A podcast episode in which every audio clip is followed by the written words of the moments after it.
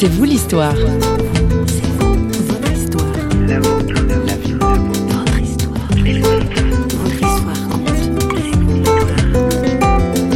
La musique parle pour ce qu'on ne peut pas dire.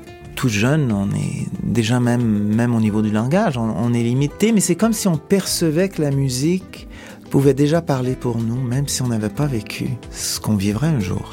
Alors il y a quelque chose qui dépasse l'espace-temps dans la musique. Vous l'avez compris, C'est vous l'histoire se joue sur fond musical aujourd'hui. Chef d'orchestre, auteur, compositeur, instrumentiste et poète, Christian Frappier transpire la musique par tous les pores de sa peau. Tout jeune cinquantenaire, cet artiste québécois est marié et père de deux jeunes enfants. Il s'est arrêté dans nos studios lors d'une tournée en Europe et s'est confié au micro de Christine Raymond.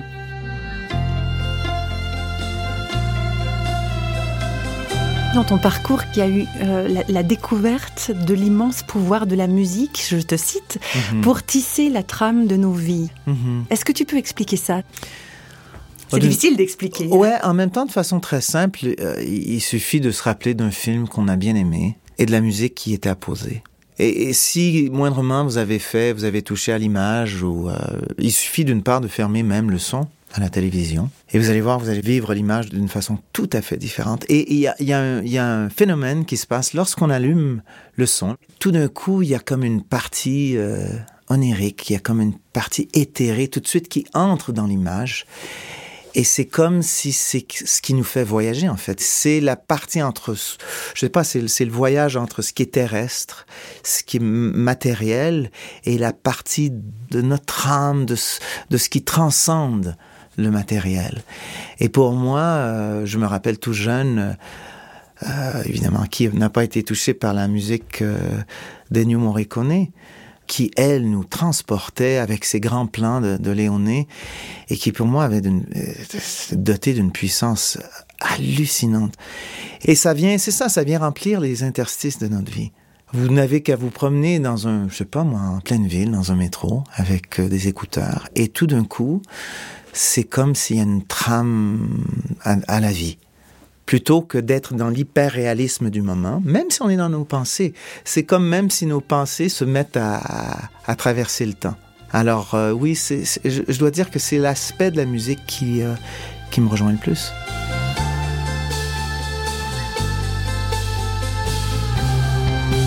Quand on se balade un peu sur Internet pour rechercher qui est Christian Frappier, on découvre un album qui s'appelle Hymnes et chansons sacrées. Et quand on tombe sur ces chansons, celui, en tout cas celui qui pense qu'il va entendre de la musique d'église en écoutant ton album, il va être décontenancé. Qu'est-ce que c'est pour toi les chants sacrés en fait? En fait, les chants sacrés, euh, ce sont un type de chants qui décrivent des réalités sacrées. Je pense que on a oublié un peu ce que c'était, d'une part, dans notre société qui ne vit plus ce, rapport euh, avec le sacré, euh, comme beaucoup d'artistes ont pu le vivre euh, de cela il y a quelques centaines d'années. En fait, avant la Renaissance, l'art et le sacré étaient très très reliés et tout s'interprétait à travers une compréhension du monde qui relevait d'une création avec un Dieu qui était créateur. Et euh, donc tout ça pour dire que c'est une forme de, de musique qui était parfaitement intégrée à une certaine époque. Maintenant, ça peut sembler euh, décalé, mais pourtant, pour les croyants, ça reste encore une façon extraordinaire d'exprimer leur rapport au sacré. Parce que tout ne s'explique pas que par le rationnel, et d'autre part parce que la musique fait ce passage entre, entre ce qui est matériel et ce qui transcende le matériel. Et, pour moi, c'était se réapproprier ce, ces termes-là qui sont devenus justement peut-être un peu vieux, poussiéreux, en même temps qui peuvent résonner de façon nouvelle. Et euh, j'ai pris le risque. J'ai pris le risque de les reprendre parce que euh, ils ont été mis de côté.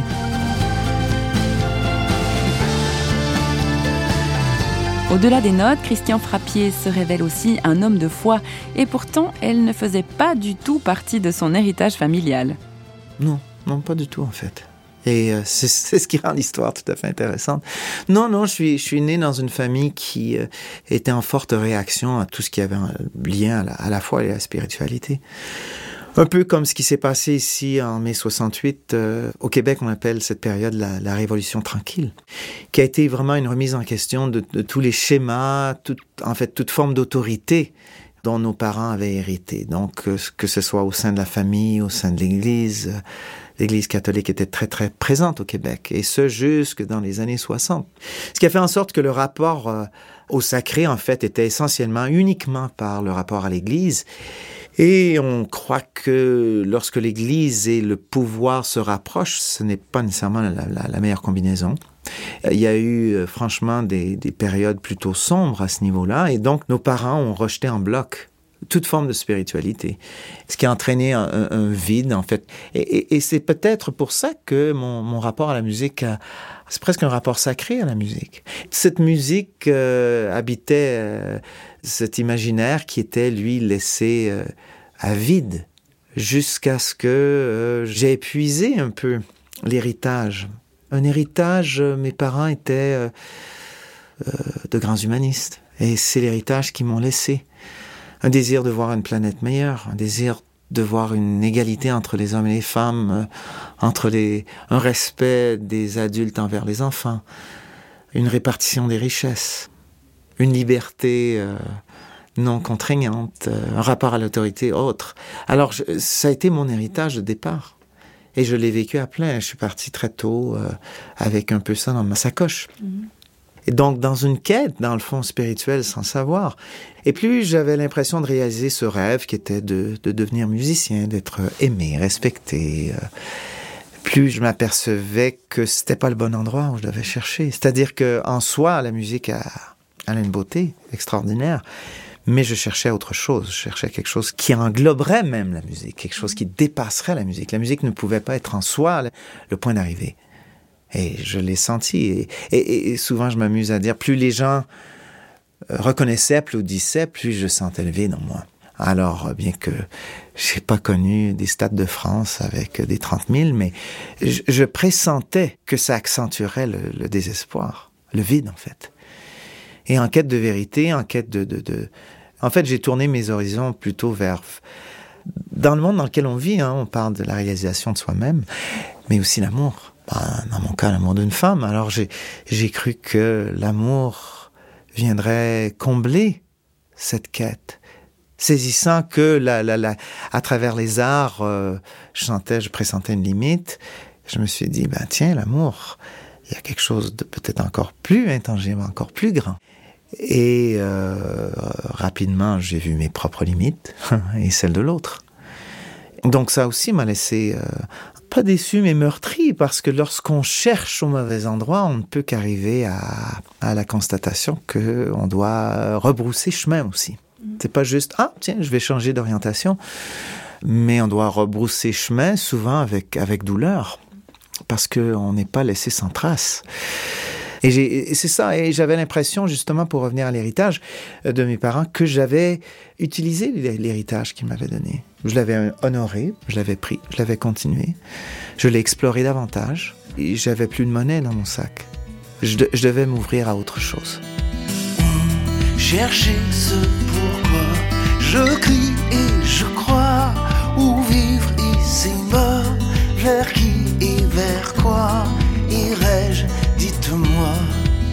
Dans ma quête, l'aboutissement de l'humanisme, en fait, l'humain ultime, c'est un peu ce que l'humaniste cherche, la réalisation complète de l'humain. Et pour moi, je cherchais dans ma tête euh, qui pourrait porter ce message ou cette euh, qui aurait quelque part qui se serait approché le plus le plus mhm. et de ce que je me rappelais vaguement c'était ce Jésus ce Jésus, cet homme euh, qu'on qualifiait de, bon. Parce qu'on a toujours un peu ce rapport à ce Jésus-Christ qui est le bon bonhomme, euh, qui est doux. Euh. C'est rare qu'on entend des gens vraiment qui rejettent d'emblée ce que Jésus représente. Honnêtement, je, ne peux pas me rappeler comment, mais j'ai entrepris la, lecture du seul document, à mon avis, qui pouvait me renseigner sur lui. Mais c'était les évangiles. Alors j'ai lu les quatre évangiles comme on peut lire un roman, seul chez moi. Et c'est là où s'est fait un peu cette, rencontre euh, malgré moi. Et euh, en lisant, j'ai été frappé que Jésus était en quelque sorte l'aboutissement. Il était le surhomme, quelque part. Mais en même temps, il était le surdoux, celui qui était le plus doux. Il était celui qui pouvait faire face à ses ennemis, en même temps, il était celui qui pouvait se livrer. Il était celui qui portait toutes les souffrances, il était en même temps celui qui pouvait sourire et donner espoir. Alors pour moi, euh, vraiment il portait en lui-même l'accomplissement de l'homme. Il y avait une logique dans ça. Et euh, en le rencontrant, bah, c'était l'aboutissement de ce qu'on qualifie d'humanisme. C'était lui, l'humain. Parfait, en fait. Donc Jésus m'offrait un problème, un beau problème, parce qu'il était pleinement humain, mais en même temps il se réclamait du divin, le Fils, du Créateur. Alors j'étais pris finalement devant cette équation. Et parce que mon, récit de vie m'avait amené jusqu'à ce point-là, je, savais fort bien que personne n'aurait pu dire les choses qu'il disait sans qu'il vienne d'une autre planète, carrément. C'était impossible. Et quelque part, euh, ce qu'il disait, ce qu'il avait fait, pour moi, validait ce qu'il prétendait être.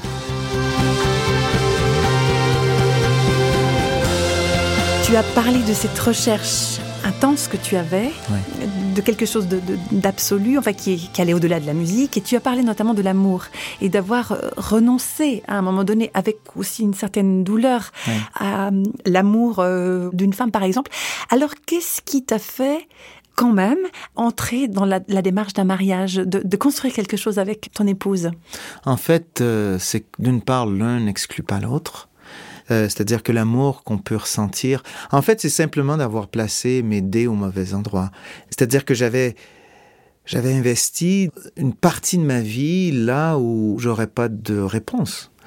Et euh, nous sommes des créatures en fait créées pour aimer parfaitement. Euh, celui qui est au-dessus et, et, et, celui qui est en face de moi en fait va bénéficier ultimement de l'amour que je peux avoir de façon, je, je qualifierais de verticale avec Dieu. Euh, l'amour se multiplie en fait. On nous dit souvent, hein, vous savez, on nous dit, mais qu'est-ce que tu fais? Est-ce que quand tu as plusieurs enfants, est-ce que tu en aimes plutôt euh, un plutôt que l'autre? Et, jamais ce que les parents euh, d'expérience me disaient. Ils disaient, tu sais, Christian, l'amour, il, il se multiplie.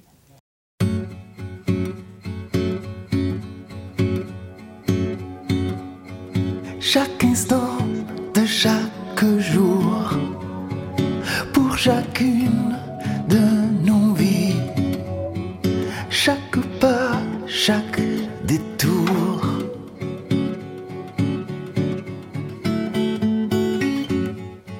Chaque étoile au firmament, aux confins de l'univers, chaque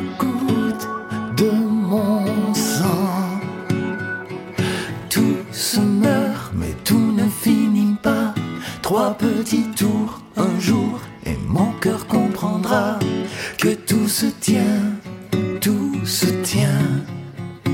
Au jour où je serai dans l'infini des cieux, face à la majesté des plans parfaits de Dieu, où tout se tient, tout se tient.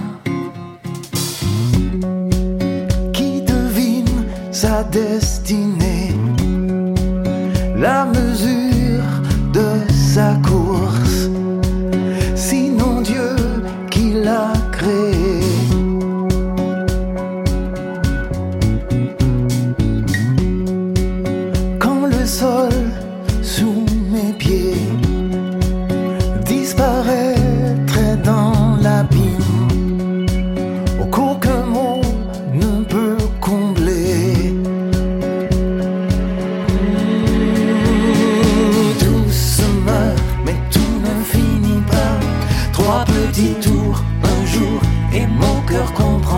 C'était Christian Frappier en musique et en parole dans C'est vous l'histoire.